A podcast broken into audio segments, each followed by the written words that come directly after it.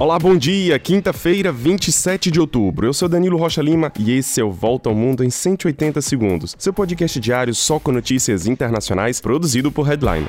Começamos o dia com notícias do Irã. Forças de segurança do país abriram fogo e lançaram gás lacrimogênio contra manifestantes, a maioria mulheres, reunidos em Saqqez, a cidade natal de Masha Amini. Ela morreu em 16 de setembro depois de ser acusada de usar incorretamente o véu islâmico, o que causou uma onda de protestos em todo o país. Somente nas últimas horas, mais de 300 pessoas foram detidas e oficialmente acusadas pelas autoridades. Esse número já passa de mil pessoas desde o início das manifestações. As autoridades iranianas cortaram o acesso à internet na cidade de Mashamini, o que não impediu que protestos sejam organizados em outras partes do país. A repressão do regime iraniano já deixou mais de 140 mortos e, por causa disso, os Estados Unidos anunciaram sanções econômicas contra empresas e autoridades iranianas e acusam a Rússia de apoiar o regime na repressão.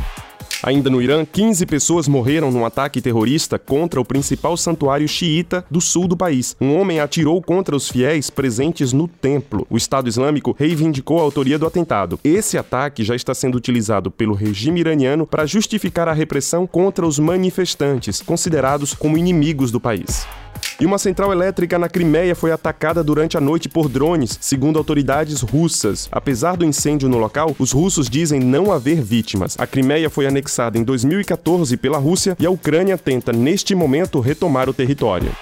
E olha, um efeito inesperado e positivo da guerra na Ucrânia. A ONU alerta que a invasão da Ucrânia pela Rússia vai causar um pico das emissões de gases de efeito estufa em 2025. E além disso, por causa da alta dos preços da energia, a guerra na Ucrânia também acelerou a transição energética de vários países do mundo para fontes de energia mais sustentáveis.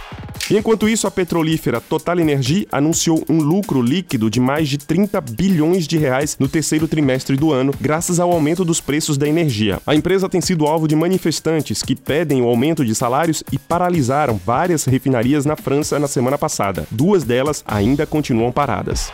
E ainda na Europa, autoridades da Alemanha apresentaram um plano para legalizar o uso recreativo da cannabis. O projeto visa permitir que uma quantidade máxima de 20 a 30 gramas de cannabis seja usado por pessoa. A legalização do projeto pode ocorrer ainda em 2024. E passamos agora para América. O casamento entre pessoas do mesmo sexo agora é legal em todo o território do México. O estado de Tamaulipas foi o último a aprovar a união entre pessoas do mesmo sexo. O México abriu o caminho para legalizar esse tipo de união em todo o seu território lá em 2010. E é isso, a gente se encontra amanhã para mais uma volta ao mundo em 180 segundos. Confira nosso conteúdo em headline.com.br. Um grande abraço, um excelente dia e até mais.